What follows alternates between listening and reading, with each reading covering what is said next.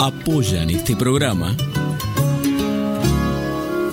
Siglo XXI Editores, Municipalidad de San Andrés de Giles, 80 Mundos, Frigorífico Costanzo, Gastaldi, Surtectura, Verónica Peloy, abogada, Más Limpio, Carolina Galecio, psicopedagoga, Cancha de Papi Fútbol del Club Social y Deportivo, Cosmetóloga Cristina Jainer.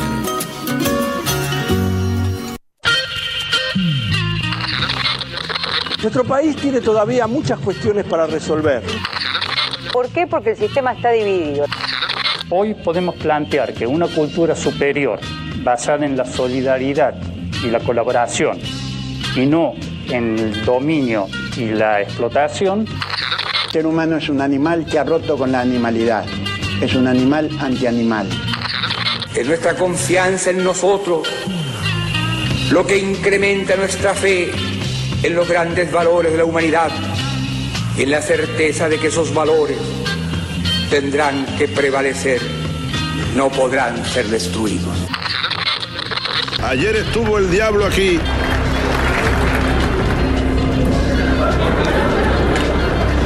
En este mismo lugar huele a azufre todavía. Dios ha muerto. A medida que me admiro más, encuentro que soy una real catástrofe. Yo diría que están muy gozoso que haya millonarios en un país como que haya mendigos. Además, los mendigos son la condición necesaria para los millonarios y viceversa, ¿no? Principio, lo importante que es para este tipo de temas que todos opinamos alegremente, tener opiniones un poco más fundamentadas. Ya nadie necesita un DJ. Ya con los programas que hay en la computadora y todo eso. Una de las cosas que dijiste me parece muy acertada, aventurero, porque yo creo que esta vida es una saga, es una gran aventura y hace falta mucho valor para vivirla profundamente, o si no me quedo quieto en una esquina, me caso con la primera que conozco, me hago solamente de un club de fútbol, voto siempre a la derecha o a la izquierda y se acabó. ¡La puta! ¡Que vale la pena estar vivo! Bienvenidos a Estado Beta. ¡Seamos libres! ¡Que lo demás no importa nada!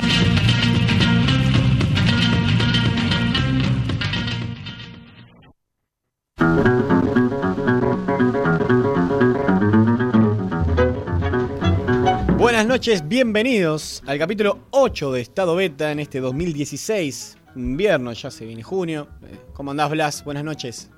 Bien, nos dice allá. Del otro lado en la operación de este programa, manejando la nave, como le decimos nosotros. Emilia Terren también. Hola, Emi. Hola, muy buenas noches. Bueno, estamos todos acá preparados para un programa. Un programa que vamos a viajar con muchas comunicaciones. Mucho vamos a estar hablando eh, el ayer y el hoy de lo que es eh, la base Marambio, aquella base que está en el sexto continente, como dicen, el desierto blanco. Así que vamos a estar hablando con el doctor Juan Carlos Luján por el ayer, quien fue, es un suboficial retirado de la Fuerza Aérea Argentina, que en el año 1969 fue integrante de la patrulla Soberanía, así se llamó, que fue la fundadora de la base aérea Vicecomodoro Marambio en la Antártida Argentina, y también que se desempeña actualmente como presidente de la Fundación Marambio, de la cual es su fundador también. Y por el hoy, el hoy de la base Marambio, vamos a estar hablando con el comodoro Sergio Manuel Zulato, jefe de la base y donde está hoy actualmente allá. Así que va a ser todo una, para nosotros un desafío poder comunicarnos con la Antártida y poder sacar a, estas personas para que nos comenten un poco el por qué, cómo se vive allá, qué hacen y cuál es su tarea científica y militar. Por otro lado, también tenemos a Diego Arbit en Palabras al Aire, una sección que tenemos de poesía, donde buscamos a las personas de su propia voz cuenten y nos lleven a, transitar el mundo de la poesía. Diego Orbit también va a estar con nosotros entonces eh, en el programa. Y se lo queremos dedicar, como siempre dedicamos el programa a alguien, vamos a dedicárselo a Manu Daverio, Manuel Daverio, que está cumpliendo años en el día de la fecha, así que te mandamos un gran abrazo, eh, que supo estar en este programa, eh, haciendo un gran programa con nosotros, que memorable y muy querido para todos nosotros, así que te mandamos un gran abrazo, un placer que bueno, que estés cumpliendo años y verte pronto también. Así que bueno, le mandamos un saludo. Y como siempre, y más en el día de la fecha, y si quieren, yo estuve hablando ya con unas personas y algunas me tiraban, che, preguntale tal cosa al Comodoro, preguntale tal otra. Eh, bueno, si quieren hoy hacer preguntas, pueden llamarnos al 2325 440175, ese es el teléfono de línea. Y si no, pueden hacerlo al 2325 56 49 77, ese es un teléfono celular que tenemos. Eh, como siempre les repito, eh, pueden escucharnos por nuestra página web en estadobeta.com. También tenemos un Facebook y un Twitter, Estado Beta, y nos pueden buscar. Siempre vamos subiendo información y vamos a ir complementando todo aquello que vamos hablando con, eh, hoy en el caso de hoy, con lo de la base Marambio, también con Diego Orbit, vamos a ir subiendo videos, así que nos pueden seguir. Y aquellos que nos están ya escuchando virtualmente, pueden eh, sintonizar la radio cuando estén cerca por la periferia de la provincia, zona oeste, en Radio Val 94.7, acá en nuestra casa, donde transmitimos desde San Andrés de Giles, provincia de Buenos Aires. Eh, me olvido como siempre, pero ahora se los recuerdo, la aplicación, pueden buscar una aplicación de la radio de estado beta en Android, para Android solamente tenemos para Android la aplicación, así que si quieren eh, pueden buscarla ahí y también escuchar, seguir, ver los informes que vamos haciendo, en el caso del informe de Juan Adeso que estuvo la semana pasada hablando sobre urbanismo, un poco de arquitectura, cómo son esos diseños donde vivimos y transitamos. Eh, sin más, vamos a arrancar el programa porque ya tenemos la llamada y, y, da para bastante hablar, así que ¿para qué voy a hablar yo? Arranquemos con esta beta.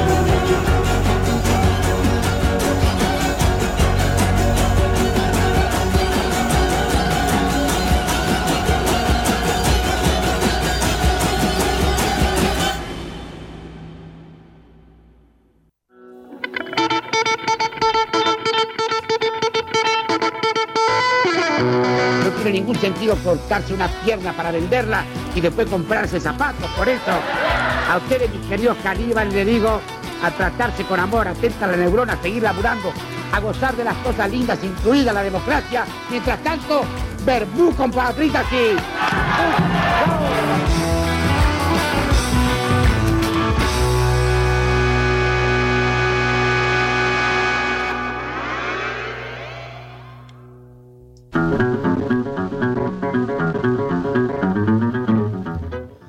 En 1969, la misión Soberanía, liderada por el vicecomodoro Mario Luis Olesa, llega a la actual isla vicecomodoro Marambio con el objetivo de construir una pista de aterrizaje.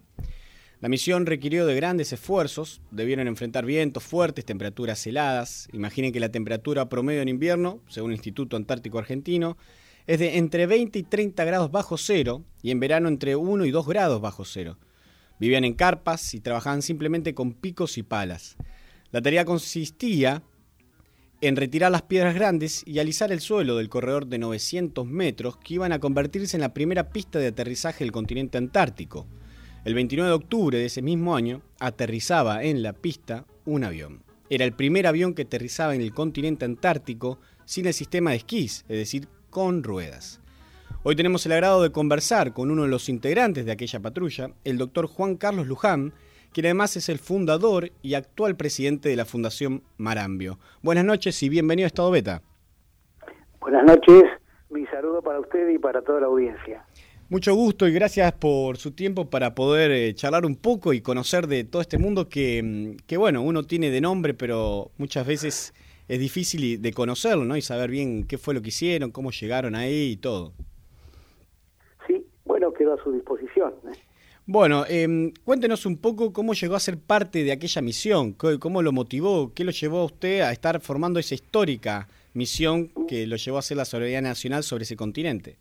Bueno, eh, fue, tuvimos la suerte y el honor de integrar, este, va, de, de cumplir esa misión que tan importante y de gran trascendencia nacional, histórica y geopolítica, pero nosotros no nos imaginábamos que iba a tener semejante repercusión porque éramos una dotación normal, como las dotaciones que todos los años van a la Antártida.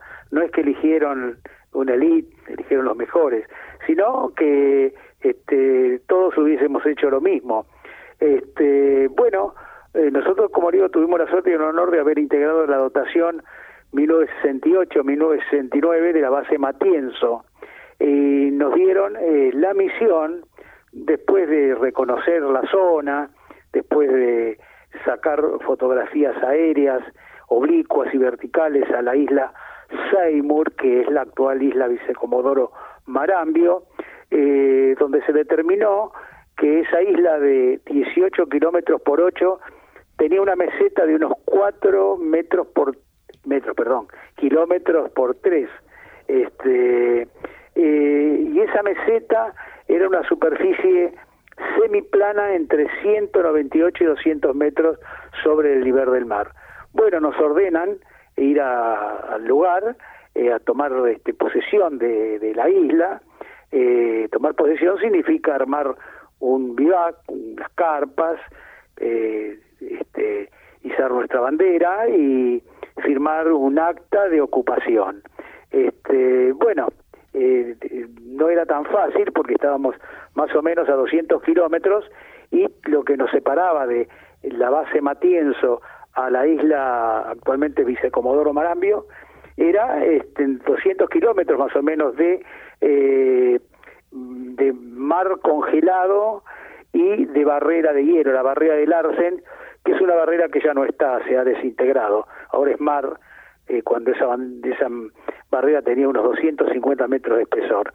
Bueno, eh, eh, lo que se había muchas grietas en la parte de mar congelado, muchos escombros y avanzar con el vehículo se hacía, bueno, era, era difícil.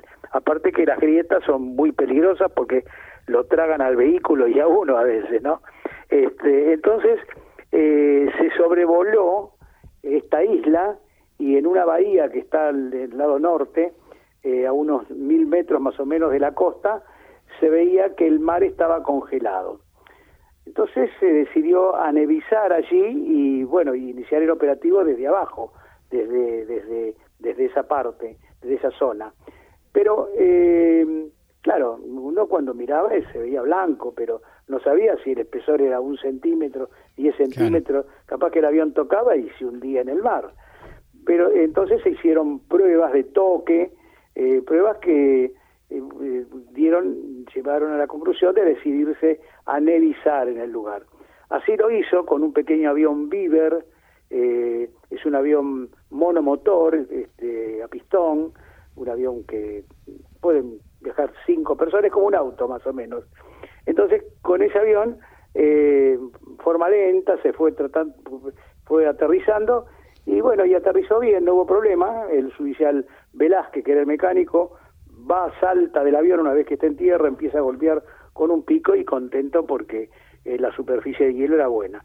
Bueno, ahí ocurre algo, se rompe el patín de cola, un pat y quedó el toscano del avión apoyado en el hielo. Pero eh, Velázquez era un mecánico cabezado y tenía un fierro y alambres. Entonces colocó el fierro en la parte móvil y en la parte eh, fija de, del amortiguador y lo ató con alambre, ató todo con alambre y así pudieron despegar y llegar a la base Matienzo para repararlo ya sabiendo que se podía operar en el lugar. Fíjese que le estoy hablando del año 1969, cuando el hombre llegaba a la luna en un despliegue de ciencia y de técnica y nosotros este aterrizábamos con un avión y lo atamos con alambre, era medio medio cómico. Este, bueno, eh, una vez que se, se, podía operar allí, en esa zona, se hacían vuelos trasladando personal y material. Eh, la patrulla avanzada subió a la meseta, tardó dos horas y media a mando del teniente Menzi, este, y comprobaron que esa meseta era, era plana, se veía plana, o sea que el, lo que determinaba la fotografía a simple vista no se veía, esa, esa diferencia de en toda la en toda la meseta de, de unos pocos metros. Y este nos dieron eh, cuál era el eh, es decir cómo eh, cómo trazar la pista en base a que sea una superficie lisa. No lisa sino este que, que, que, no tenga declives no claro. bueno el, el suelo era barro es es en la actualidad la pista de Marambio es igualita a la que hicimos en el año 1969. Barro congelado, eh, un barro arcilloso, de este, donde eh, las este, piedras y rocas eh, se asomaban en la superficie. Es decir, eh, el, el, trabajo nuestro era esas piedras que sobresalían, eh, sacarlas, que costaba un trabajo enorme, no a veces estábamos una hora porque estaban pegadas, piedras grandes eran algunas, las sacábamos, las llevábamos a los costados y cuando sacábamos chicas la poníamos en ese mismo lugar, íbamos compensando y al final con pedregu, pedregullo y así alisábamos para que pueda rodar la rueda de un avión. Bueno, en un ancho de 25 metros y este, íbamos avanzando, se cruzaban unas lonjas de hielo eh, que se forman cuando hay piedras grandes hacia donde soplan los vientos predominantes, pero nos venía bien porque los cortábamos en panes, porque ya estaba un poco duro, los llevábamos cerca de las carpas y con eso hacíamos agua, porque en la Antártida hay que hacer agua, hay que derretir el, el hielo o la nieve.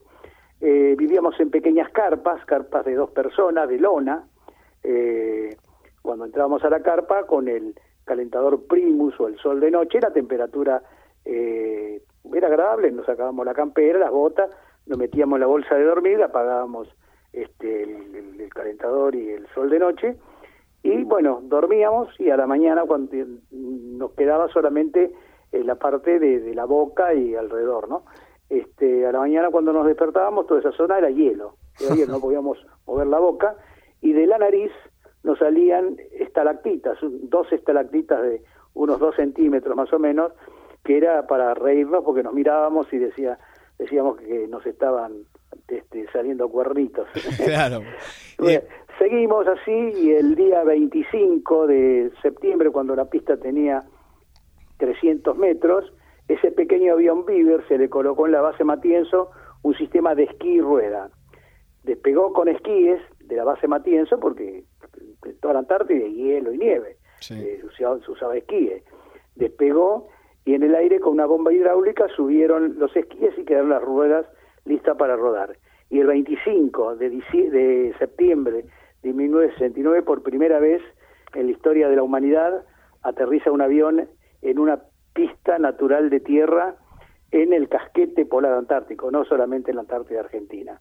Bueno, continuamos el trabajo, tuvimos el 9 de octubre, eh, desde un avión Hércules C-130 nos lanzaron, eh, este, eh, nos lanzaron explosivos, este, nos lanzaron también este, em, barretas, em, más carpas, es decir, eh, nos este, Le dieron provisiones. y, y- y sobre todo lo más importante que nos lanzaron fueron este es correspondencia, hacía 10 meses que no recibíamos eh, ninguna carta de, de los seres queridos, solamente las comunicaciones radiales. Doc- doctor, Bueno, disculpe eh, la interrumpa, le quería preguntar eso, ¿cuántos, ¿cuántas personas eran y cuánto Los tiempo estuvieron? Sí, los integrantes de la patrulla sobrevivía 21, 21 hombres. 21. éramos los integrantes. Bueno, eh, así llegó el 29 de octubre, el día que este, ese día desde la base aérea militar Río Gallego, un avión Fokker F-27, un biturbohélice, el mismo avión de la película Viven, exactamente el mismo.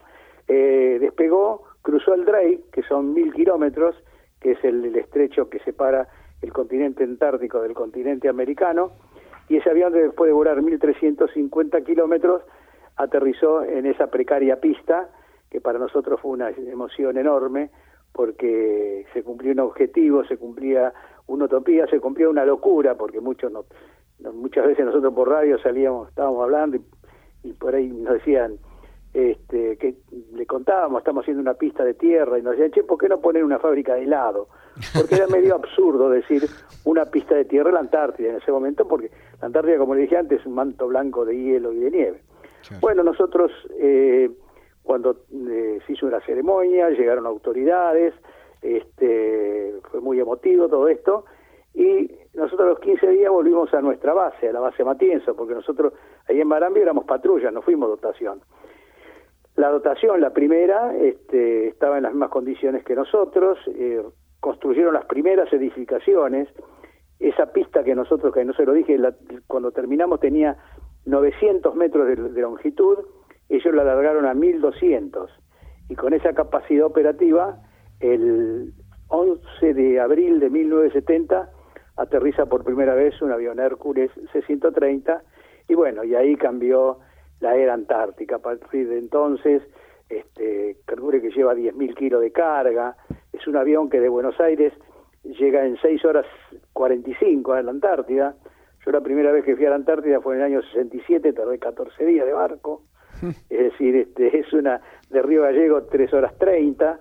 Eh, y bueno, y cambió la Antártica porque ahora viven familias, en la base de Ejército Esperanza viven familia, han nacido argentinos, hay una escuela, se comenzaron a hacer los vuelos en sentido transpolar, que lamentablemente eh, Argentina fue el país que lo inició y el año pasado por razones económicas Aerolíneas Argentina eh, suspendió los vuelos a Australia, Nueva Zelanda, ¿no es cierto? Pero eran muy importantes porque eh, esos lugares eran vecinos nuestros vía Antártida.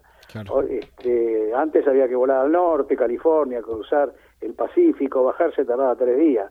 Así es un vuelo, pero lo sigue haciendo una línea chilena desde Punta Arena. Sí. Le, que- le quería consultar cuántos, eh, cuánto tiempo estuvieron hasta que pudieron lograr la pista. Y nosotros de trabajo, bueno, en sí la pista es una parte del operativo. Nosotros empezamos en abril con todas las tareas y con todas las patrullas, ¿no? Pero este, eh, en el lugar, eh, desde que aterrizó el Viver, eh, tres meses aproximadamente. Tres meses.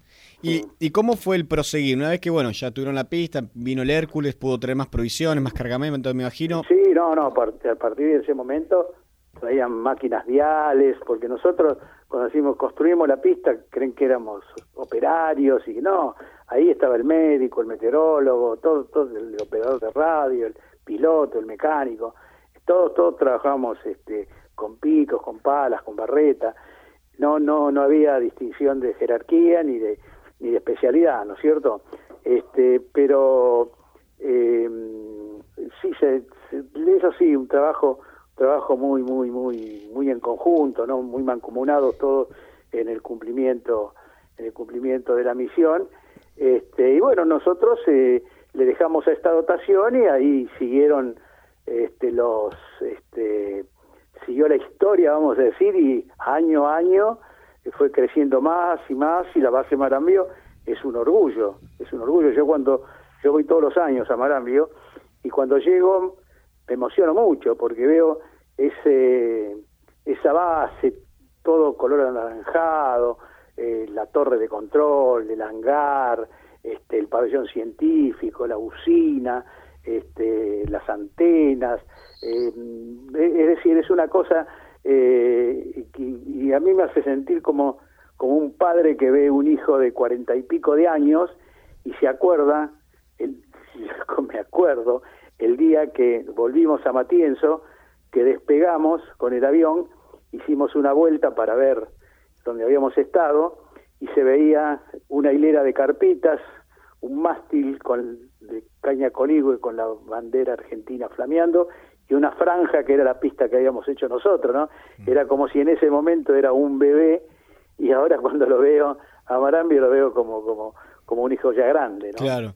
Y, y, exitoso porque es este muy es muy importante lo que se hace y lo que es la base en la actualidad. Eso, eso le quería consultar, más allá de, mm, bueno, una vez que inauguran un poco y van prosiguiendo con las tareas, ¿a qué se dedicaban? Si cuál era el objetivo de la base Marambio en su momento y cuál hoy, ¿no? Cómo va siendo la tarea de esa base en la actualidad también, pero en su momento, ¿qué, ¿cuáles eran las tareas que estaban encomendadas? Bueno, nosotros eh, lo que hicimos lo hicimos en el cumplimiento, cumpliendo una misión, no fue una aventura de ir allí y hacer la pista, ¿no?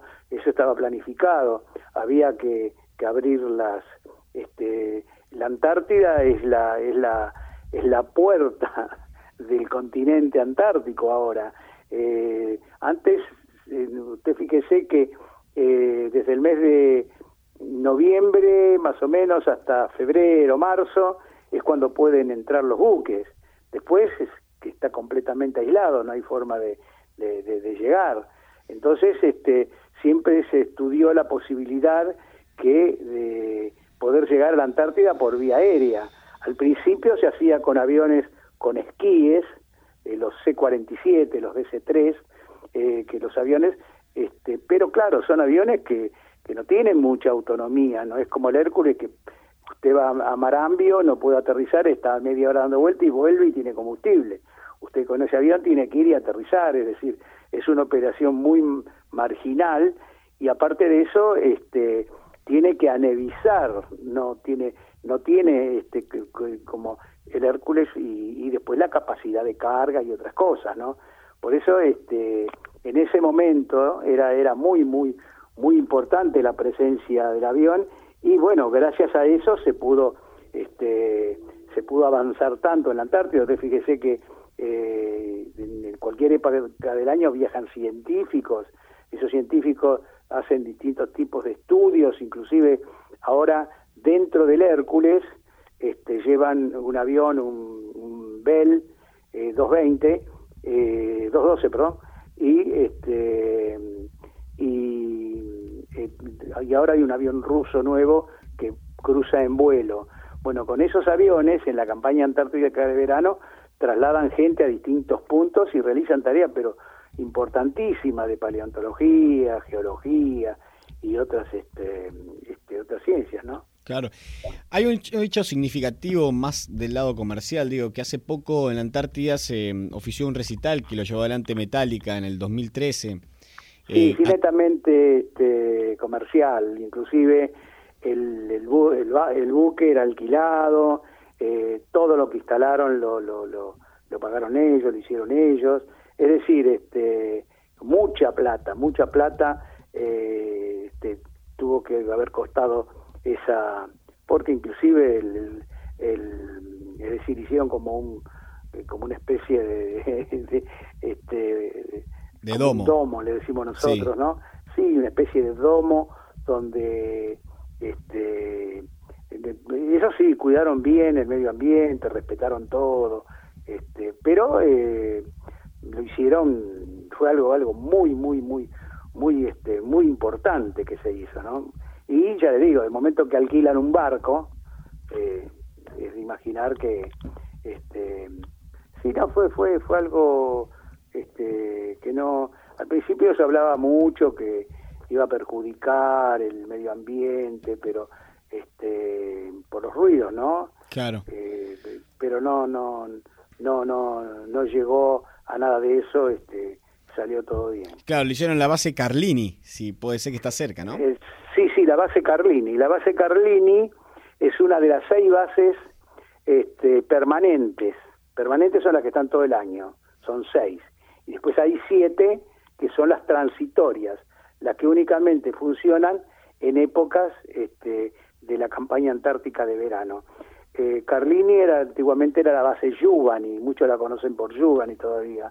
Este, y esa esa mm, este, esa base está en la isla 25 de Mayo y en esa isla hay eh, bases de se caracteriza porque hay bases científicas de distintos países, rusas, coreanas, uruguayas, chilenas, es decir, eh, ahí en esa pequeña isla hay, hay, bases, este, em, no solamente la base Carlini, hay otras bases.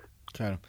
Em, quería consultarle sobre la fundación. Usted es fundador, a su vez es el presidente de la fundación de Marambio, de la base Marambio, y me gustaría que me cuente un poco, bueno, cuál es el rol que llevan adelante desde la fundación. Bueno, eh, la, la, base Marambio, la Fundación Marambio, no es Fundación Base Marambio, es Fundación Marambio. Este, ese es el nombre de la fundación.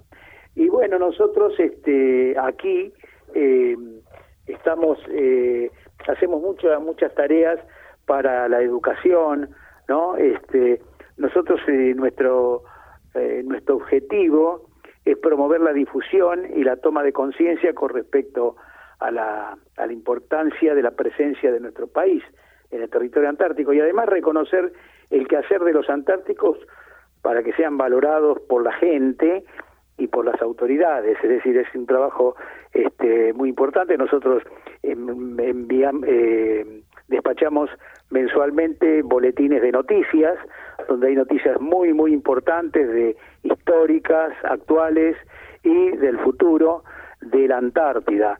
Eh, para recibirlo, inclusive también aquellos que lo solicitan, llegamos con DVD, con folletos, a, a, todo, el país y el mundo. Tenemos una cantidad enorme de, suscritos para para este suscribirse gratuitamente tienen que entrar a la página www.marambio.aq A de Argentina, Q de queso. Es raro, pero es así. es eh, www.marambio.aq o si no, nos mandan un email a fundación arroba marambio.aq.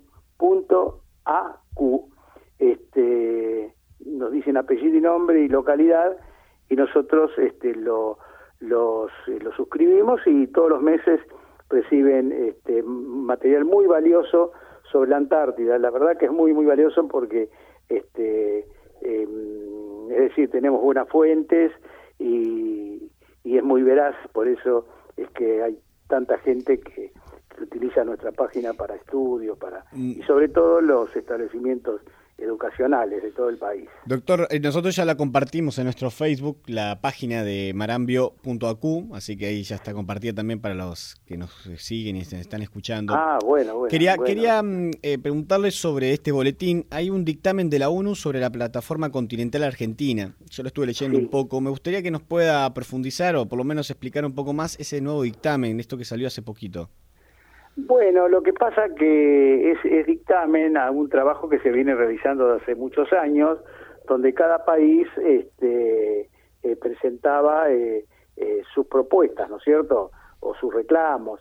Bueno, este, en ese en ese informe, el último informe era para aclarar un informe anterior, porque el informe anterior hubo este hubo confusión, se tergiversaron las cosas y la información eh, llegó mal a la gente, este, se interpretó mal eh, lo que decía.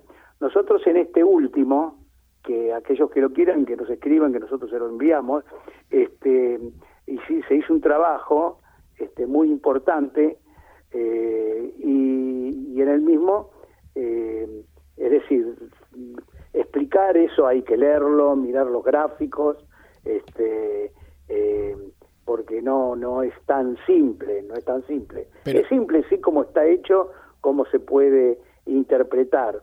Eh, y ahora estamos preparando un informe complementario de este para el próximo boletín que sale en más o menos 10 días. Pero lo que habla un poco ese, ese dictamen es sobre la ampliación de la plataforma marítima. Bueno, la, la única ampliación que tenemos, la ampliación propiamente dicha, es eh, una zona que desde el Río de la Plata hasta más o menos eh, Península Valdés, no sé, por ahí, ¿no?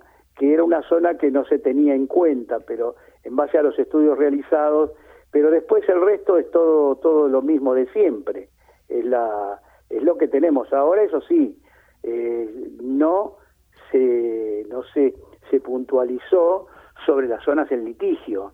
Por ejemplo, las zonas porque eh, las zonas en litigio es Malvinas y las zonas en litigio este o no litigio sino que no que no está que, que hay cosas pendientes de aclarar que son Malvinas y la Antártida. Este eh, después el, el, resto está prácticamente lo mismo. Y pero ya le digo no no no es explicable este puede ser que se le puede explicar bien un técnico pero yo no lo soy Claro. Este, Está bien, está bien. Usted, por eso yo les recomiendo que entren a la página www.marambio.acu o se registren, hay una parte que dice boletines de noticias. El boletín del mes de mayo, hacen clic, arriba dice boletín mayo, y ahí lo primero que aparece es el título de, del tema de la plataforma continental y está perfectamente explicado, inclusive hemos este, este hemos podido eh, este, extraer de, de la este, ¿cómo se llama? Este, de la copia taquigráfica de cuando la este, la canciller Mancorra estuvo en el Senado de la Nación eh, en el tema este, la comisión de límites creo que es eh, bueno dijo un discurso pero es extraordinario pero eso es para leerlo no para contarlo. Porque es, es ella que eh, que mm, expresa lo que siente y casualmente eh, con palabras simples eh, muestra eh, el, qué es lo que se hizo, lo importante que se hizo, porque en realidad esto no es de ahora, esto no es, y ella lo dice, yo no, no, en este, no soy, eh, en este, ella en este momento es la, es la que, la que, lo más importante, ¿no? El, de, es nuestro canciller, pero en sí este eh, ¿cómo se dice? Este, esto hace ya eh, unos unos cuantos años que, que se está a nivel internacional trabajando esto. Mire, en la ONU. usted también, que como para ir cerrando un poco, pero es combatiente de Malvinas, historiador antártico y, y radioaficionado. Sí, así es. Este, no tanto como antes, porque ya eh, la fundación, eh, aparte trabajo, claro. este, en otra cosa, tengo mi trabajo este, eh, y, y, también integro otras eh, entidades, entonces no, no, no tengo tiempo para ser de radio aficionado, pero sí, sí, fue mi pasión eh, cuando era más joven. ¿Y usted viajó varias veces a, a, operaciones en las Islas Malvinas como tripulante de los aviones? Sí, yo, este, bueno, cuando se habla de Malvinas, todos piensan en el año 1982, pero el año 1982 fue la guerra de Malvinas, fue el conflicto bélico, pero los argentinos y la Fuerza Aérea eh, está en, este, se operó en Malvinas desde el año 1972. En el mismo avión ese que le conté que llegó a la base Marambio el 29 de octubre, un Fokker F-27, bueno, con ese avión todos los días miércoles hacía un vuelo a las Islas Malvinas desde Comodoro Rivadavia. Y bueno, y yo era tripulante de ese, eh, los vuelos eran del ADE, la ADE es Líneas Aéreas del Estado, que es una empresa que hace vuelos este, civiles, vuelos comerciales, vamos a llamar, este, con tripulantes y con aviones militares. Y llega a aquellos lugares donde a una compañía comercial no le es redituable. Y bueno, es con esa línea este, y con esos aviones que nosotros cumplíamos las misiones militares normales, pero a su vez hacíamos, los vuelos del ADE a Malvinas. Y era muy interesante porque se han hecho evacuaciones este, enfermos, muchos chicos venían a estudiar acá a Buenos Aires, o para ir ellos a, este, a Inglaterra, eh, llegaban a Gallegos, de Gallegos este, volaban a, a Aeroparque, Seiza y salían para, para Inglaterra. Este, Es decir, en esa época, este, este, ya le digo, todos los miércoles había un, un vuelo seguro. Uh, todos los miércoles un vuelo. Sí. Em, y para como cerrar un poco, me gustaría por ahí su visión sobre em, qué es lo que puede ocurrir o cómo deberíamos ver el tema Malvinas, ya que estamos hablando de eso. ¿Cómo cree que va a resultar eh, en los próximos años o cuál es la manera de manejar este tema para poder resolverlo? Es muy difícil, ¿no? Muy difícil porque hay que entenderlo. Eh, es decir, eh, a mí ese pedazo de tierra me la robaron, pero no me la robaron los que están ahora. Este, los que están ahora, el sentimiento es que eso es de ellos. Este, y, pero también mi sentimiento es que es un pedazo de mi patria y que muchos este, hombres este, eh, han perdido la vida por defender ese pedazo de tierra. O sea que es algo que, que es difícil de hablar. Eh, yo estuve en Malvinas después de la guerra tres veces y le puedo asegurar que en este momento, claro, están subvencionados de, de Londres, ¿no? Pero están muy bien, muy, muy bien. Tienen su buena vivienda, buenos coches, hay un, un este, me sorprendió un, como un polideportivo, este, es casi una manzana, que hay pileta donde pueden ir todo el año, eh, son pocos los que están ahí, así que, que, que, que pueden usarlo todos. Pero claro, este, ellos tienen su sentimiento. A mí me han respetado mucho, inclusive yo estuve en Malvinas el día que se cumplió 30 años, ¿no? Y este, yo viajé con unos periodistas y bueno, los periodistas vio cómo son, buscan información y este, estuvimos hablando con ellos y, averiguando ayer yo era el único combatiente de Malvinas argentino que se encontraba en ese momento en la isla. Y eso lo publicaron en La Nación, inclusive salió en la tapa un, una foto, y después este eh, el diario de Malvinas eh, también lo publicó, y todo el mundo sabía de que, que decir, yo me acuerdo que me decía gracias pido por la calle y hay hay un solo que no es patrullero, es un Land Rover que son policías y saludaban. Son, son muy amables, es muy amables, no no no tuvimos ningún percance. Sí tuvimos uno eh, cuando fuimos a, a San Carlos, porque nos metimos en un lugar que es medio difícil ahí, no son rutas como acá, hay que ir pasando este, tranqueras, este, y estábamos dentro de, una propiedad privada. Y el Linglen enojadísimo con nosotros, pero no sabemos, nos fuimos, pero ese nos trató mal. Pero después, no, no, no. Este, calculo que tuvimos siete días ahí eh, conviviendo con la gente. eh, eh, salíamos a comer afuera, salíamos a todos los días porque no, donde estábamos era solamente alojamiento. Claro, claro. No tuvimos ningún, ni- ningún, ningún. Al contrario, por ejemplo, yo mandé cartas desde el, desde el correo. Este, y la empleada me dice, bueno, déjemela y después lo comunicamos por mail. Le digo, ¿cómo la pagó? No, yo después le, digo, este, usted me pasa los datos de su tarjeta. Me pasa los datos, no me lo exigió. Bueno, despachó la carta, las cartas que hice, que hice una cantidad muy grande a todos mis amigos, y este recibo y me dice, tantas, son tantas libras, que esto, que el otro, y bueno, lo, por, con la tarjeta de, de crédito lo, este, lo pagué, le mandé el, el número y me hicieron ellos el, Bueno, y.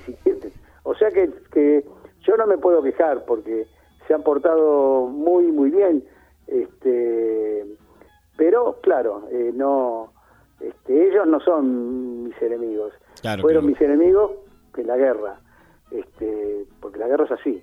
Inclusive me encontré con, con gente uniformada eh, de, la Fuerza Aérea de, eh, inglesa eh, entrando a- al cementerio argentino, venían a visitarlo.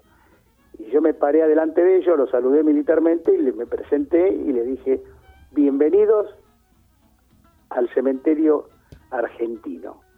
Y de a uno saludo a uno, saludo a dos, saludo a uno, y me, da- me dieron la mano.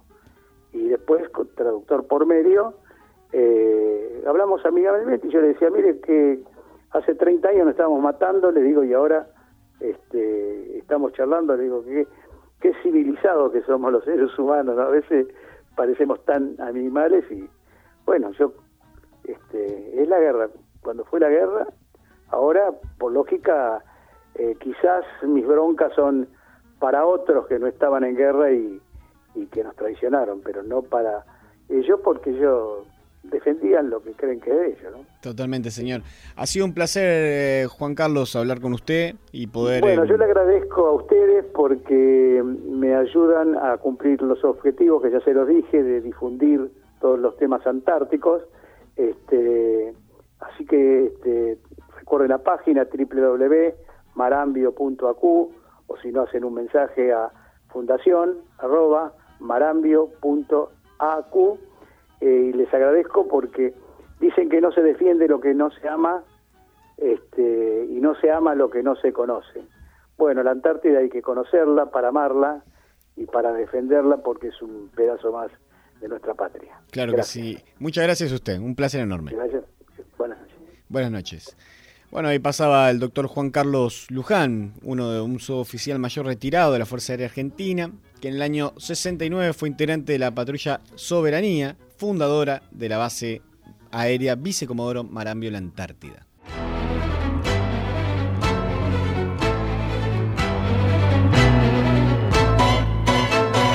Siglo XXI Editores. Textos clásicos de referentes de las ciencias sociales. Materiales de calidad y excelente presentación que enriquecen el mercado editorial y el desarrollo y la vitalidad de la cultura latinoamericana. Conoce el catálogo en siglo21editores.com.ar. Todos podemos transitar por los caminos del arte y la cultura.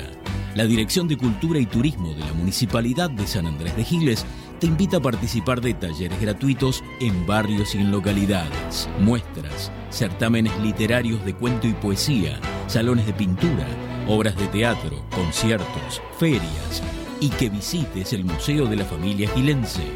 Acércate al Centro Municipal de Cultura en Rivadavia 752 o al Complejo Municipal Museográfico y Cultural, Mitre y 25 de Mayo. Búscanos en Face como Dirección de Cultura y Turismo SAG. Sintiendo tu pulso, caminamos con vos. 80 Mundos, agencia de viajes. Somos una pequeña empresa que desde 1996 trabajamos en la promoción de viajes y turismo, generando y valorando la confianza con nuestros clientes. Nuestra casa central está ubicada en San Andrés de Giles, en Alcina 432, teléfono 02325 440741. También estamos en San Antonio de Areco y en Capital Federal. Visita nuestro sitio www.80mundos.tour.ar y conoce nuestras propuestas. 80 Mundos, agencia de viajes. Frigorífico Constanzo, verdaderamente del campo a su mesa. Tenemos los mejores cortes de cerdo, lechón, cordero, chivito y todos los productos de granja. Visita nuestros locales en San Andrés de Giles, Rivadavia y Suero, en Mercedes, Avenida 17 entre 26 y 28, en Luján, Avenida Carlos Pellegrini 1371. Buscanos en Facebook y conocé nuestras ofertas. Frigorífico Costanzo, verdaderamente del campo a su mesa. Acércate a la experiencia DirecTV con CG Comunicaciones. Con DirecTV podés disfrutar de la cobertura más completa de las mejores ligas de fútbol del mundo.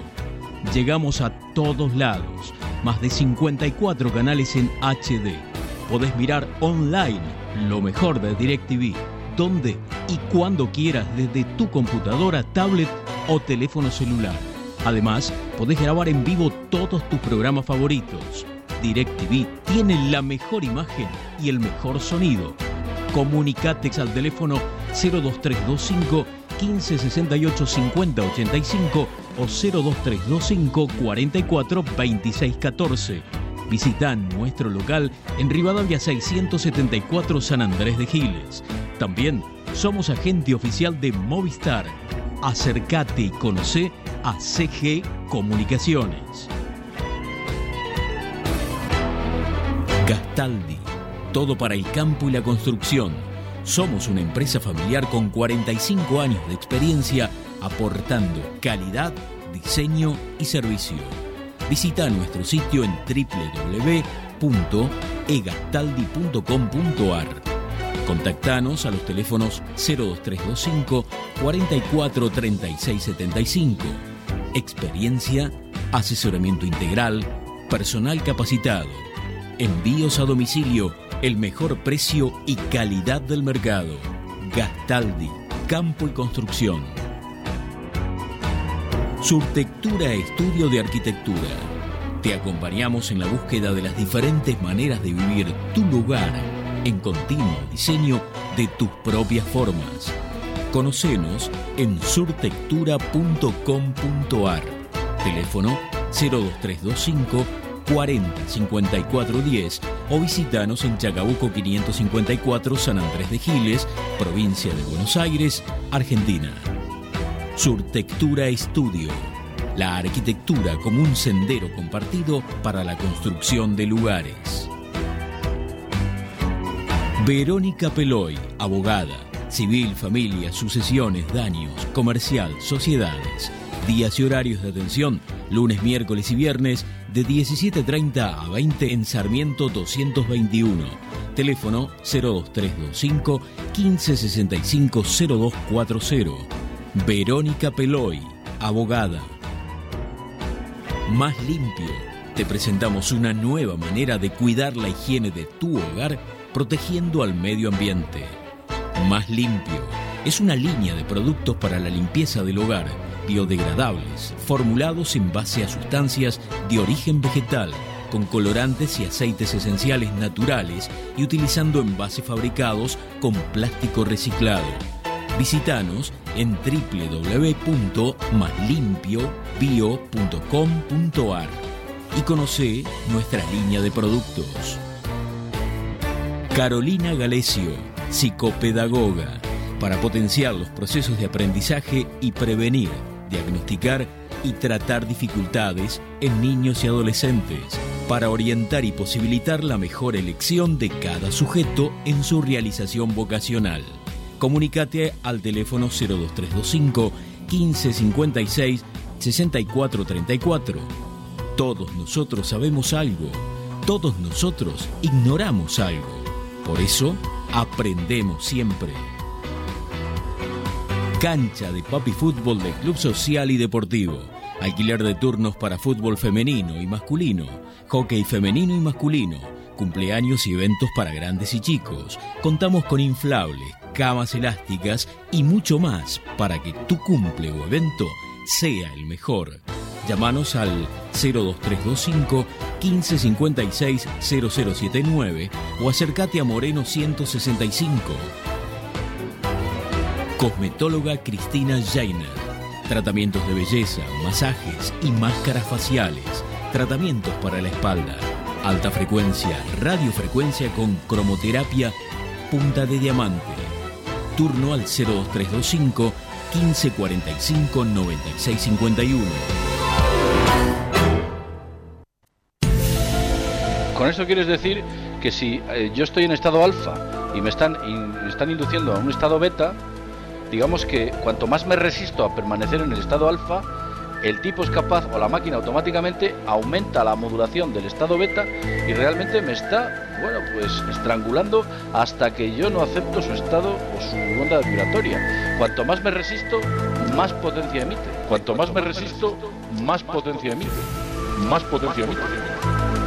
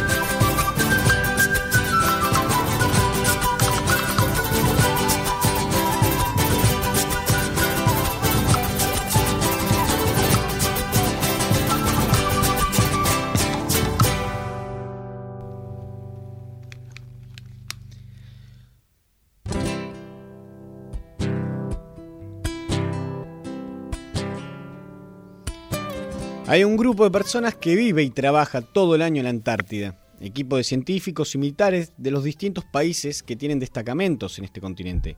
Los primeros se dedican a estudiar los cambios climáticos de la Tierra y la atmósfera. Los segundos sirven de apoyo a las actividades científicas, ya que este continente, según el Tratado Antártico firmado en 1959, solo debe usarse con fines pacíficos.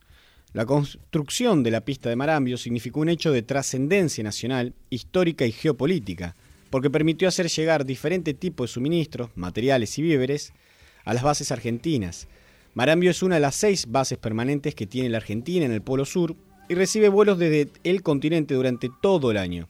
Esto permite romper el aislamiento y generar un puente aéreo con el llamado Sexto Continente. Hoy hablamos desde la Antártida con el comodoro Sergio Manuel Zulato, jefe de base en Malambio. Buenas noches, bienvenido. Hola, ¿qué tal? Buenas, noches para vos, para tu equipo y para toda la audiencia. Muchas gracias por esta comunicación que mm, a priori también es como no a la distancia y con el lugar que estamos eh, hablando no se presenta como isnópito, así que muchas gracias por este esta comunicación. No, por favor, nosotros siempre somos muy felices de poder este, comunicarnos con todos, porque como vos estabas contando recién, es muy importante que toda la gente empiece a saber qué hacemos acá en, este territorio, ¿no?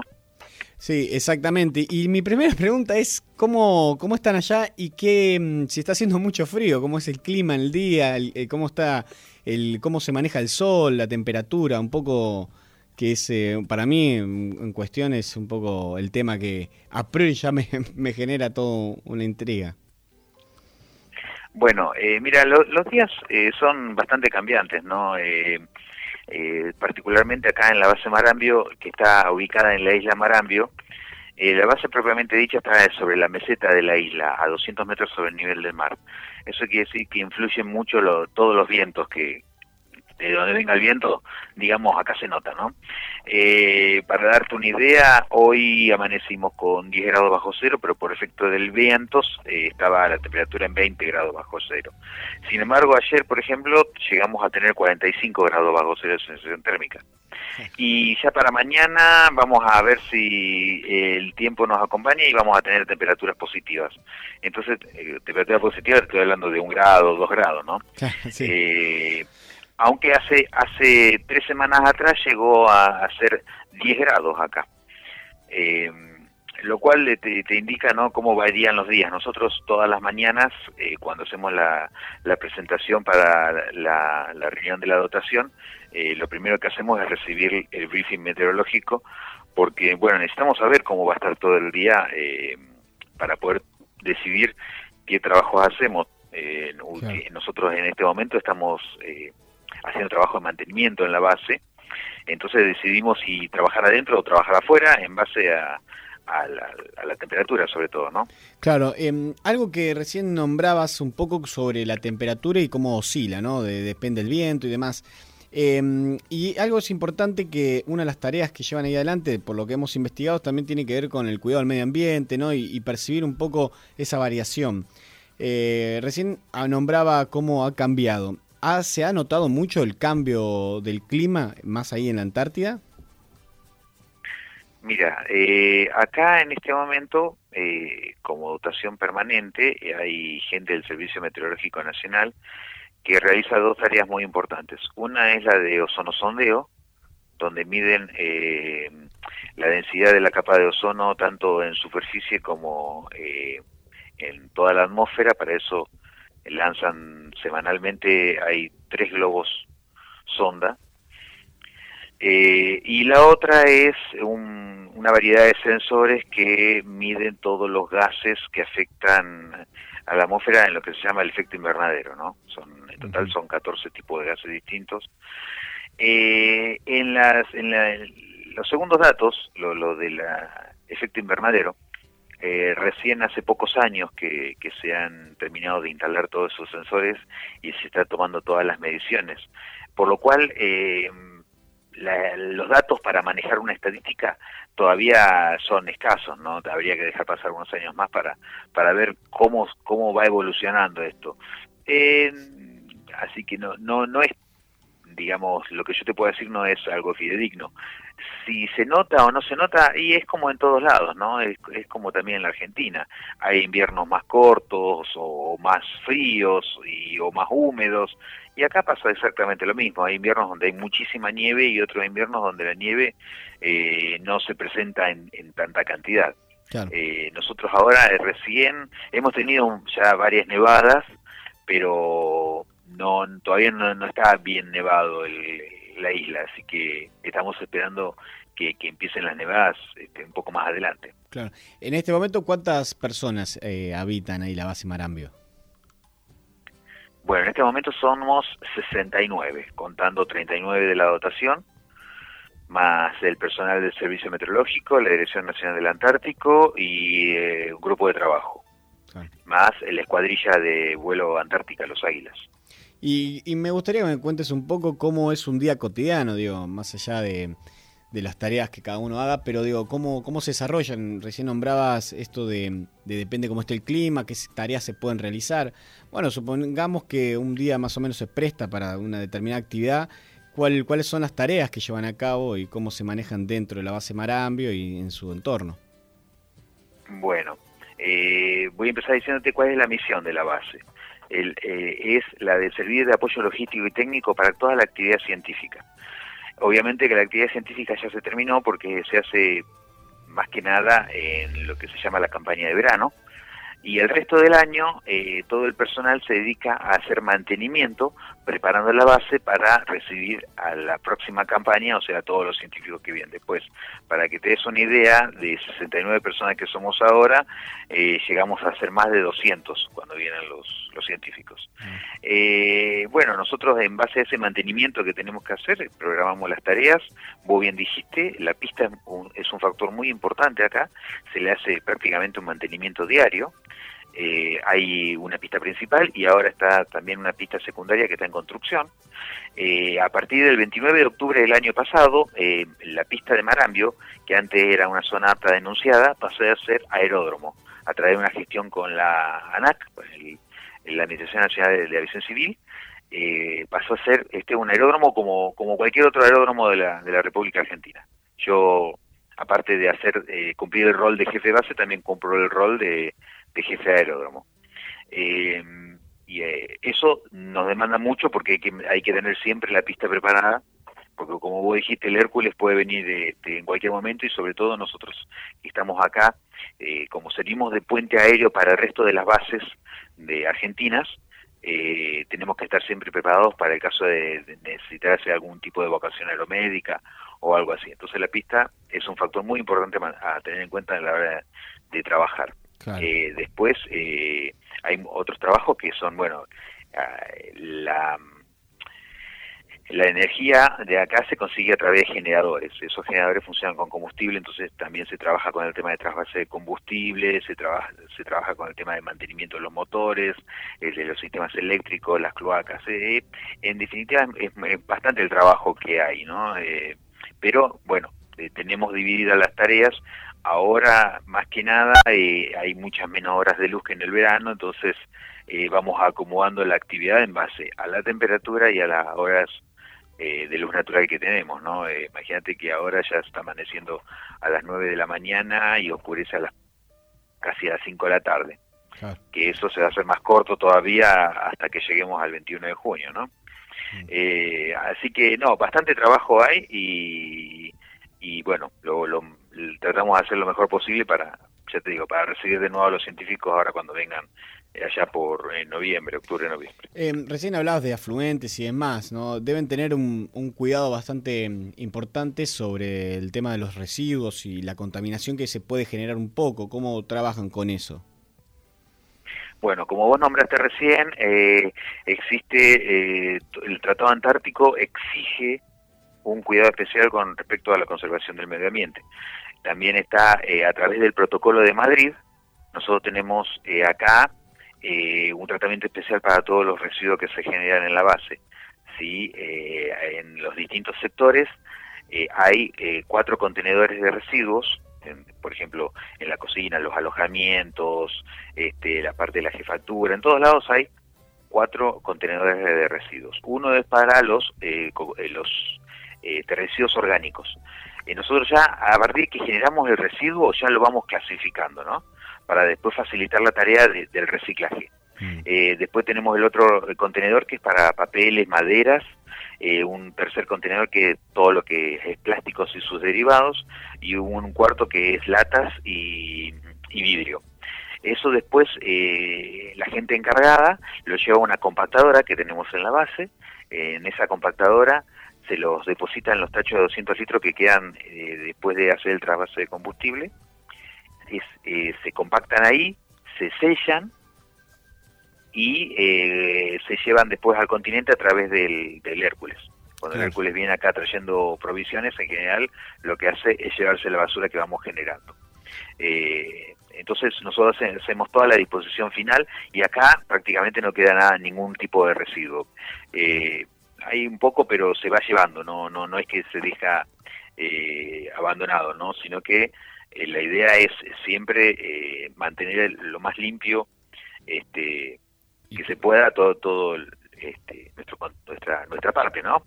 Eh, eh, asimismo, eh, también eh, se tiene cuidado con, con, la conservación de lo que es la fauna local. Flora acá no hay, pero sí hay distintos tipos de aves. Eh, bueno, así que se hace mucho, mucho hincapié en la, en la conservación del medio ambiente y tenemos protocolos muy estrictos con respecto, por ejemplo, a los accidentes, ¿no? Eh, algún derrame de hidrocarburos o algo, tenemos todos los elementos para hacer la limpieza, se limpia todo el terreno y eso después se manda al continente para, para su disposición final. Claro. Eh, me, me, surgen varias preguntas sobre este tema. Una de esas, cuando hablabas de la fauna, eh, eh, digo, habitantes, se me ocurren los esquimales, o habitantes así que hubiera en su momento oriundos, originales o cosas así, ¿llegó a ver en, algún momento cerca por ahí o en la Antártida mismo no, no había posibilidad de vida humana, digo? No, no, no existen registros de que haya habido gente nativa como el, como en como es en por ejemplo en el norte no con los esquimales claro. eh, yo creo que las tribus más eh, sureñas acá son las de los onas no en tierra del fuego claro. pero más para acá no eh, realmente esto es eh, le, por no por nada le dicen el desierto, desierto blanco, blanco, no porque acá no hay prácticamente forma de subsistir este eh, como para que se pueda vivir permanentemente de lo que uno caza o de lo que uno pesca, ¿no?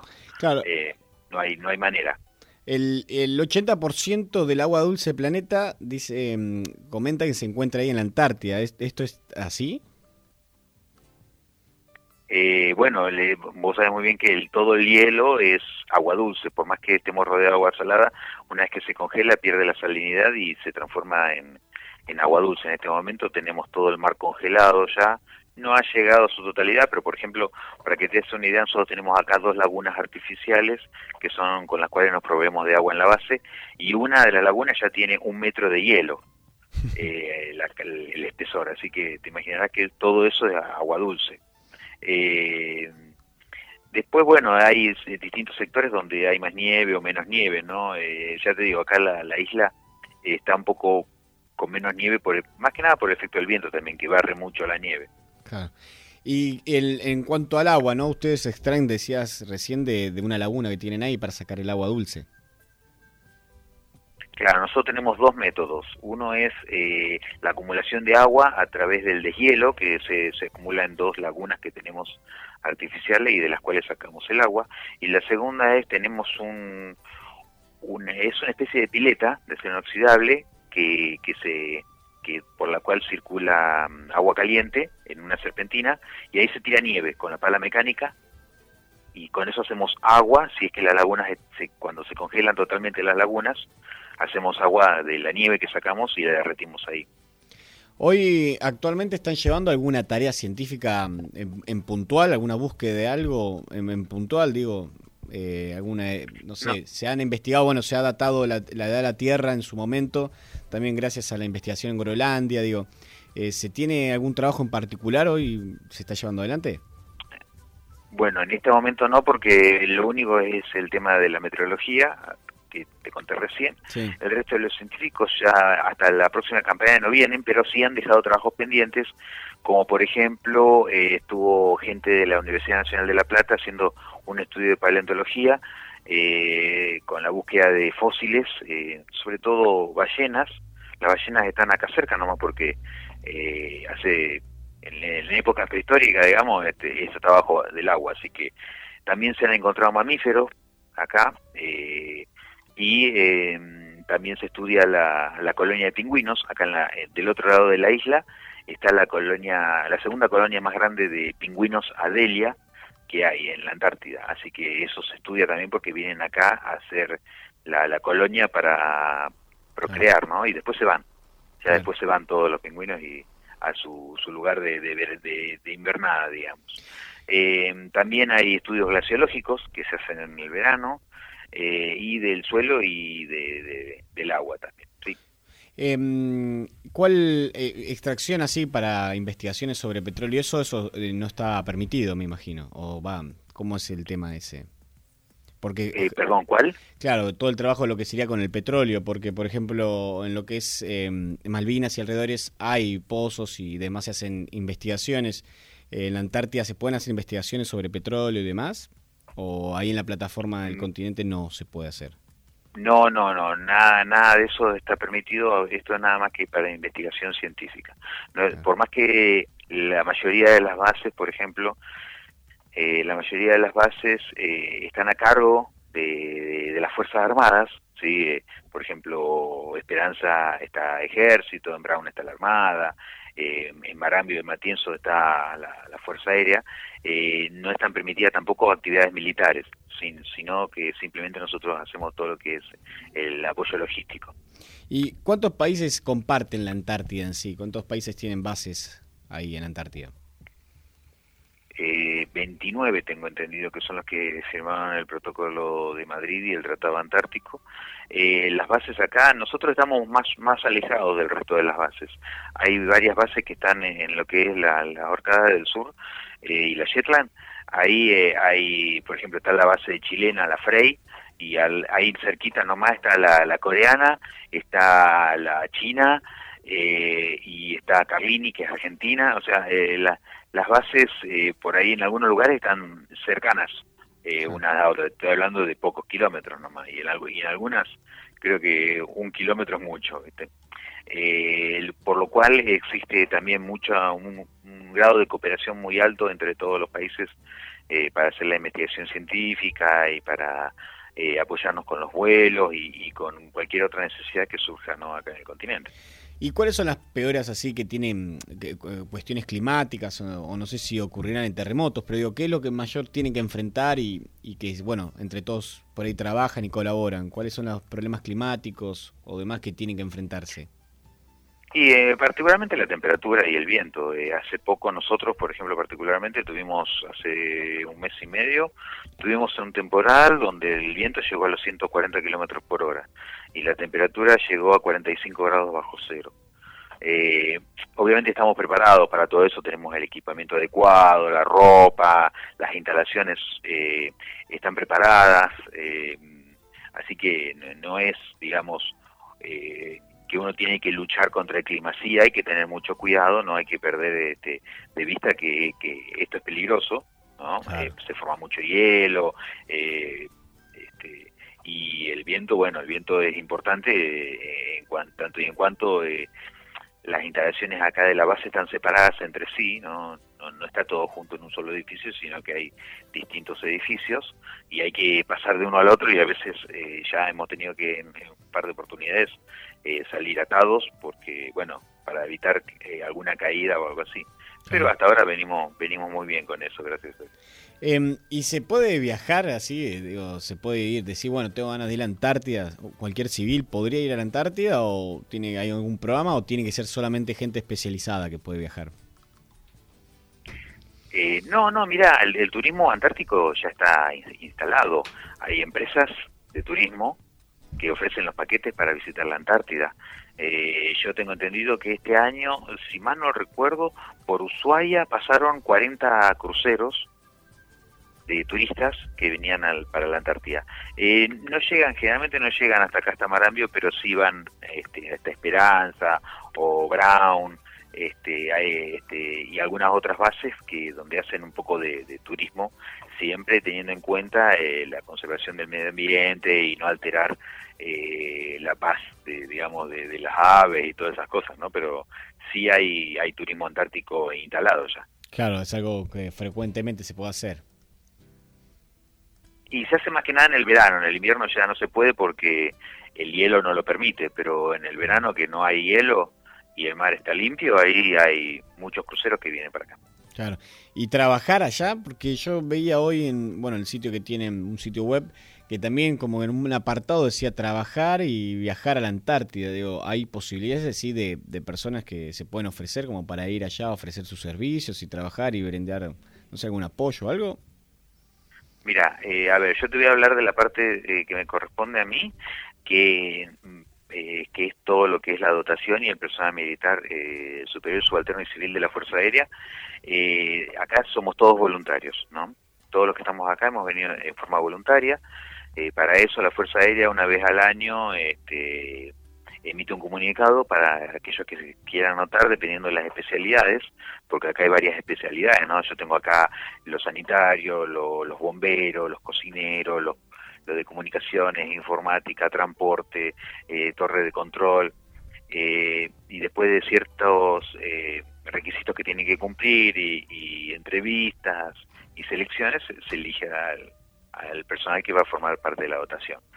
Por otro lado, eh, la metes- el Instituto Nacional del Antártico eh, y el Instituto Antártico Argentino eh, también eh, este, ofrece, digamos, dependiendo de del interés que tenga en, hacer este investigación científica, no solamente de investigación científica, porque me estaba olvidando también que acá vienen muchos que son artistas, por ejemplo, que están fomentados por, por algunas ONG y quieren venir a hacer arte, a, arte antártico que se llama, así que se anotan en, en, el, en la parte del Instituto Nacional del Antártico y ahí, este, dependiendo de, de las capacidades y las disponibilidades que haya, hay mucha gente que viene acá. Claro, mira, es interesante eso. Eh, se me ocurre que recién hablamos hace un ratito con el doctor eh, Luján, que nos estuvimos charlando antes, po- como para hacer... la Fundación Marambio. Exacto, para hacer como el ayer y el hoy, ¿no? Un poco que nos contaran y poder tener las dos visiones. Hablamos con él sobre el concierto que dio Metallica hace un tiempo con, a través de Coca-Cola Cero, que se dio en el 2013 en, allá en la Antártida. Eh, sí, ellos no vinieron por acá, eh, eh, fueron, eh, creo, no sé, no sé si fueron por el lado de, de la base Frey, por la base chilena Frey o algo así, eh, pero no, no pasaron por acá. eh. Por eso digo, hay di- distintos, eh, los países también cada uno fomenta su sus intereses, ¿no? En, en- con respecto a lo que es la, la participación de, de- de- de gente en la Antártida. Nosotros acá en la base hemos recibido este año eh, gente de la, de la Fuerza Armada de Colombia, que era del Ejército y eh, era de, perdón, de Fuerza Aérea y Armada, que vinieron a hacer, est- estaban haciendo todos unos estudios porque Colombia también está estaría interesado en instalar una una base en la Antártida.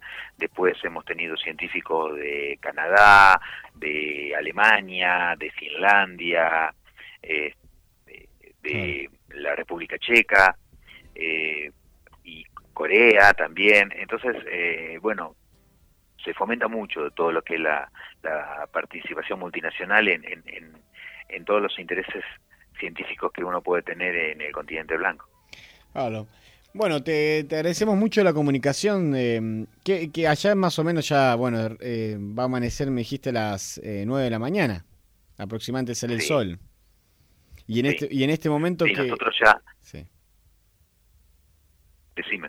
No, te iba a preguntar la temperatura en este momento que hay en ese lugar hoy. Ahora. Y en estos momentos eh, creo que está en 10 grados bajo cero y por efecto del viento es- estábamos en 20 grados bajo cero de sensación térmica. Mm. Ya para mañana va a mejorar un poco, tenemos un vuelo previsto, por, por más que es 25 de mayo y es feriado, eh, tenemos un vuelo previsto para la base Esperanza, para llevar un- una carga que tenemos que llevar. Eh, mañana vamos a hacer los festejos propios del 25 de mayo, a partir de las 9 de la mañana vamos a hacer una pequeña ceremonia y después vamos a, a tomar el, el Las tradicional chocolate con facturas, ahí los tengo a los cocineros haciendo las facturas, y después de eso, eh, al mediodía va a haber locro y empanadas, y a la tarde va a haber pastelitos. Qué bueno.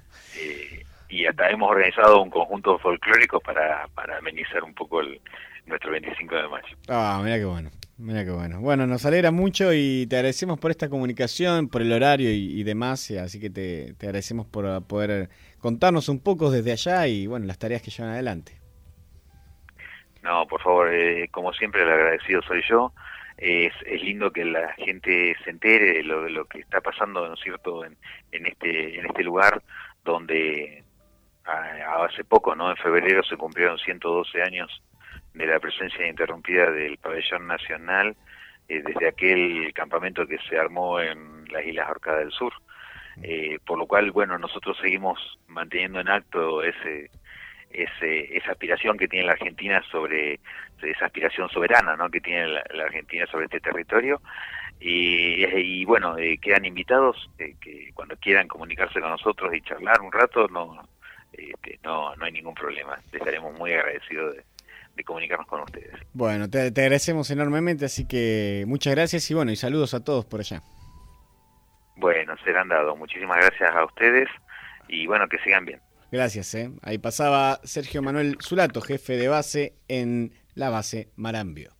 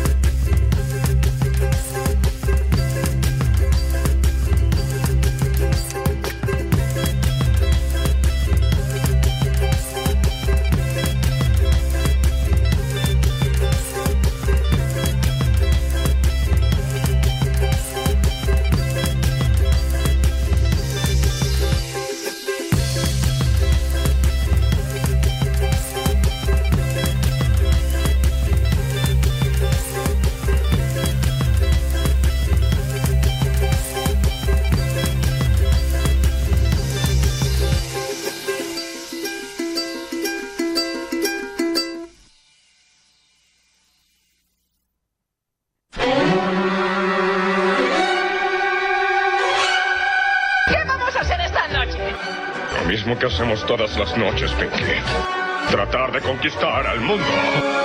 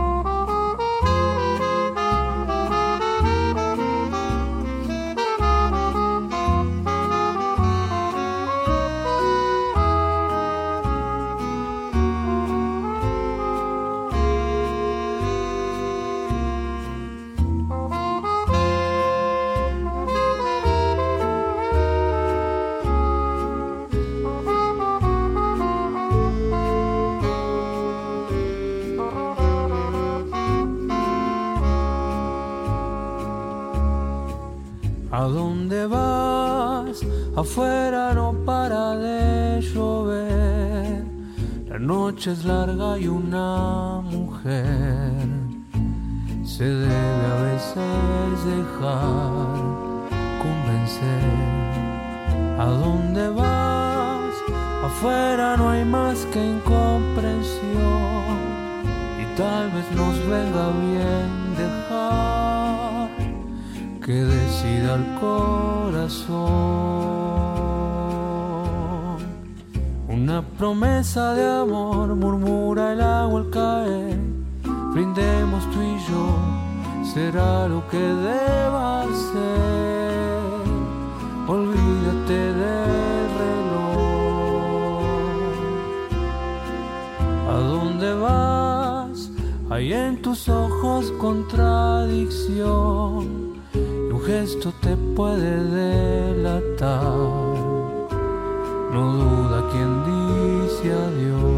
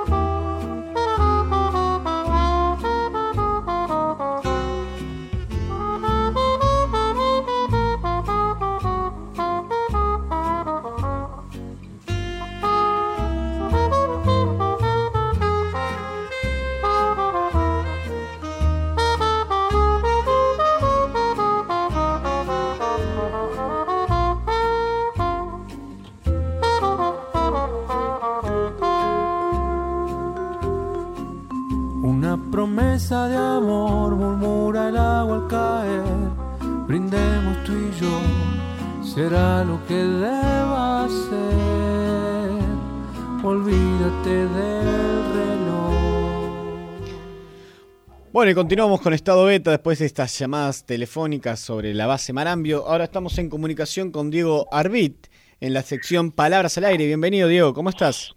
Hola, ¿qué tal? ¿Cómo andas? ¿Todo bien? Buenas noches. Buenas noches. Bueno, queríamos un poco hablar para que nos, en la sección esta que tenemos que se llama Palabras al aire, donde entrevistamos y hablamos un poco con poetas, que ellos mismos nos vayan contando por qué escriben, qué los motiva, cuántas publicaciones tienen. Y en ese marco me gustaría que nos cuentes un poco qué te llevó a hacer poesía. Eh, no eh, escribo hace muchos años, quizás eh, lo que se acerca a escribir o componer poemas, me acercó un poco el slam. No hace tanto tiempo, yo escribí más bien novelas, pero mis novelas tienen muchos pasajes de poesía y te diría poesía lírica y oral dentro de las novelas. Claro. ¿Cuántos te- eh, textos tenés publicados entre novelas y...? Eh, 12 libros y terminé el 13 hace muy poquito. Y mm, bueno, ¿nos podés recitar alguna? Eh, dale. Sí, ahí voy. Oh, mi abuela era una obsesiva de la limpieza. Además de eso, odiaba a mi abuelo. Cada vez que podía, lo maltrataba frente a otras personas. Mi abuelo, escondido en un mundo aparte, casi no hablaba conmigo. Era jugador compulsivo. Jugaba la quiniela, lotería, pro de todo lo que la agencia de apuestas tuviera para ofrecerle. En sus últimos meses de vida dormía sentado. Era muy gordo y como tenía problemas cardíacos no se bancaba dormir en otra posición. Además de eso, tenía una pierna medio podrida. Él no se la quería atender porque no se bancaba la atención hospitalaria. Así que cuando se desmejoraba y venía una ambulancia, no aceptaba que se lo llevaran. Y los paramédicos tenían que seguir camino sin enfermo alguno, porque el tipo medio muerto y todo estaba consciente. Y si no aceptaba que lo internaran, no se lo podían llevar. Siempre le decían que se iba a morir, pero mi abuelo se la bancó de esa manera meses enteros. Ahí voy, ¿eh? Perdón, estoy dando vuelta a la página. Un fin de semana de mi adolescencia me encontré durmiendo en una casa. Mi abuela se había ido a ver a un hijo suyo y a toda su familia a Luján, ponele. Quedábamos entonces, nosotros dos, solos en el departamento. Peleamos toda la noche, él se retorcía de dolor, tosía mucho, sentado inamovible en un sillón donde dejaba pasar al mundo, mirando televisión, gordo, enorme, el tapizado destruido por el uso constante. En un momento en esa noche sonrió y tosiendo me dijo, en estos momentos uno se vuelve muy crecente. Mi abuelo era ateo. Al otro día lo encontré sentado, con los ojos entrecerrados y un vómito negro saliendo de los labios. Como no era una urgencia pasar a buscar un muerto, los paramédicos se tomaron mucho tiempo en llegar. La prima Clarita, en cuanto se enteró, se puso a llamar a toda la parentela. Parientes que mi abuela no veía hacía 30 años, amigos que mi abuelo odiaba hasta maldecir, los viejos acreedores, compañeros de militancia, socios del club con los que mi abuelo jugaba al ping-pong, el dueño de la agencia de apuestas, todos cayeron en poco tiempo al departamento, así que se montó un velorio en la casa. Llegaban y llegaban, con mi abuelo en el sillón, con los ojos entrecerrados y un vómito negro en los labios. Una tía política mía repartía café y los parientes charlaban y recordaban tiempos pasados ahí en el living con mi abuelo muerto. Mi abuela había sido la primera en aparecer en esa casa. Charló algo en privado con él, con voz llorosa. Después se me acercó, me besó y se puso a limpiar. Mi abuela se jactaba de que ninguna planta se le moría. Planta que llegaba al balcón, planta que crecía. Mi abuela se se jactaba de que los adornos que le gustaban se mantenían decenas de años como si nunca les hubiese pasado nada. La vitrina se veía impecable. En el sillón, mi abuelo era una piltrafa. Alrededor, los parientes tomaban café, charlaban y algunos hasta lloraban. Llegó la ambulancia que vino a buscar el cadáver, necesitaron ser cinco para levantarlo, ser una ballena, el señor no se podía levantar por ningún lado, incluso hasta pensaron en llevarse al sillón con él encima, por fin lo cargaron, tenía los pantalones bajos, se le veía el orto, como muerto, era un papelón. Me quedé sentado frente al sillón vacío durante horas. Ese trono de cuero y espuma, el único objeto roto, destruido por el cuerpo enorme de mi abuelo, entre el orden, el brillo y la limpieza de la casa, se quedó ahí, en ese estado, incluso meses después de su muerte, intocable, como los adornos o como las plantas un día cambiaron el tapizado o el sillón, no me acuerdo. No, no, no es lo más importante. En estos momentos uno se vuelve muy crecente, me dijo. Mi abuelo era ateo. Eso es todo. Muy bueno, muy visual también, ¿no? Estuve ahí en un momento viendo todo eso. ¿Qué te, qué te inspira, digo, a escribir? ¿Qué es lo que te motiva y, te genera que salgan en palabras? Eh, eh, yo creo que escribo para, para tratar de entender la, la, vida, eh, entender lo, lo, que nos educan de, de qué supuestamente es la realidad, eh, qué, es eh, el bien, qué es el mal, eh, qué es crecer, qué, qué, es la civilización, un poco eso, tratar de comprenderlo. Entonces, este, desde mi vida hacia el resto, trato de entender el mundo. Das talleres también, ¿no? Tengo entendido. Sí, sí, doy talleres. ¿De, de qué son? Hay de todo, pero en, el último tiempo trabajé más en lo relacionado con la performance, la poesía oral, el teatro, el poner el cuerpo en la palabra, eh, muchas veces basado en textos poéticos, pero también en, todo tipo de textos. Eh, digamos, creo que se puede actuar hasta la lista del supermercado y trato de mostrar eso a mis alumnos. Tené, eh, eh, formás parte de Sucede, ¿no? Que es un, Soy creador del Sucede con Sagrado Sebaki. Soy una, una punta más dentro del, enorme elenco que es el Sucede porque es un grupo muy, muy talentoso y con muchos, muchos integrantes, pero inicialmente soy eh, lo creé con él y era parte del elenco inicial. Claro, nosotros vamos a estar compartiendo en nuestro Facebook de más eh, lo que es el Sucede para que aquellos que lo conozcan. Eh, ¿Cuándo se presentan? ¿Tienen fecha? que se Estamos todos los domingos a partir del domingo pasado en, el Emergente de Almagro presentando la primera temporada de, del espectáculo que se llama Yara Cohen solo es reemplazada cuando muere, pero como es el Sucede, cada domingo hacemos un espectáculo nuevo, o sea que todo todo lo que vas a ver este domingo nace y muere este domingo. El domingo que viene, durante la semana, armamos una nueva obra con todo el elenco. O sea que lo que pasó el domingo pasado pasó y lo que viene el domingo que viene viene el domingo y muere el domingo. Claro. ¿Dónde pueden conocer tu obra y pueden verte un poco no, mejor? En, en YouTube, en Facebook, en Google, está hay de todo Este, pueden, pueden encontrar lo que hago con Poesía Estéreo, lo que hago con El Sucede, lo que hago solo, este, buscar ex- extractos de, de mis escritos también en internet o escribirme y comprarme libros o buscarme en alguna librería. Bueno, y al final, como siempre en esta sección, lo que hacemos es como un pequeño cuestionario donde vamos preguntando, te decimos algo y vos contestás lo primero que se te viene a la mente. Dale, Un color, rojo, un sabor, ah, dulce, una estación del año, otoño, un ave, eh, una cotorra, un accidente geográfico, el mar, una fruta, ah, la sandía, un elemento, aire, fuego, metal, tierra, agua, eh, fuego, una textura, eh, la piel de una mujer, una obra de arte, eh, seguramente alguna de mis películas favoritas, quizás alguna película de Tarantino. una flor,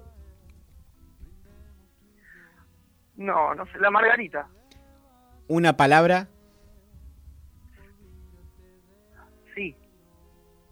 y una posición para hacer el amor.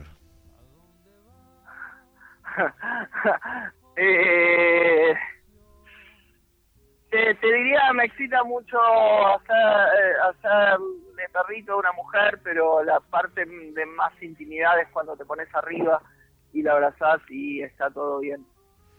Bueno, Diego, te agradecemos por esta comunicación. Sé que estás ocupado, así que muchas gracias y estamos en contacto.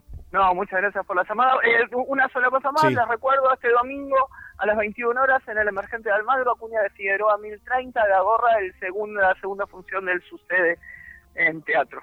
Perfecto, Diego, lo estamos compartiendo en Facebook. Te agradecemos mucho, gracias. Muchas gracias.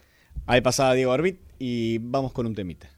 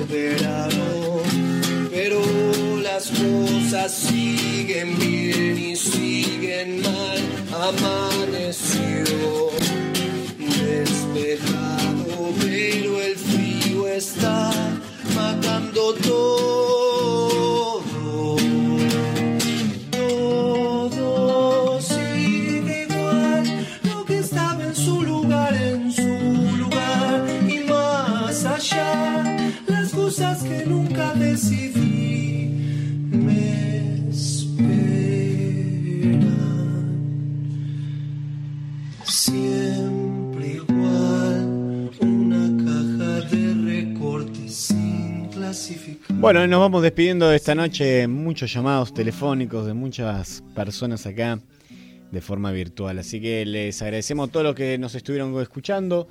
Nos vamos hasta el próximo martes a las 21 horas en este programa que llamamos Estado Beta. ¿Algo para decir, Emi? Sí, no. Que tengan un feliz día de la patria mañana, el 25 de mayo, que nos sirva para reflexionar, además de comer un buen locro. Exacto. Y mm, nos despedimos, Blas. Buenas noches. Sasi, también le mandamos un saludo, que no sé dónde andará. A la compañera acá que también está presente hoy en el, estudio, le mandamos un beso. Y a todos ahí del otro lado, Manu Daverio, a quien le dedicamos este programa que está cumpliendo años en el día de la fecha. Y a Cristina Jainer, que nos había mandado un mensajito Sí, que nos nos deseaba suerte y nos estaba escuchando. Exacto, así que a todos muchas gracias, buenas noches y nos vemos el próximo martes. Acuérdense que en estadobeta.com pueden revivir este programa y todos los programas pasados también y las notas especiales y demás que, que van ofreciendo los columnistas. Así que hasta el próximo martes con más Estado Beta. Gracias.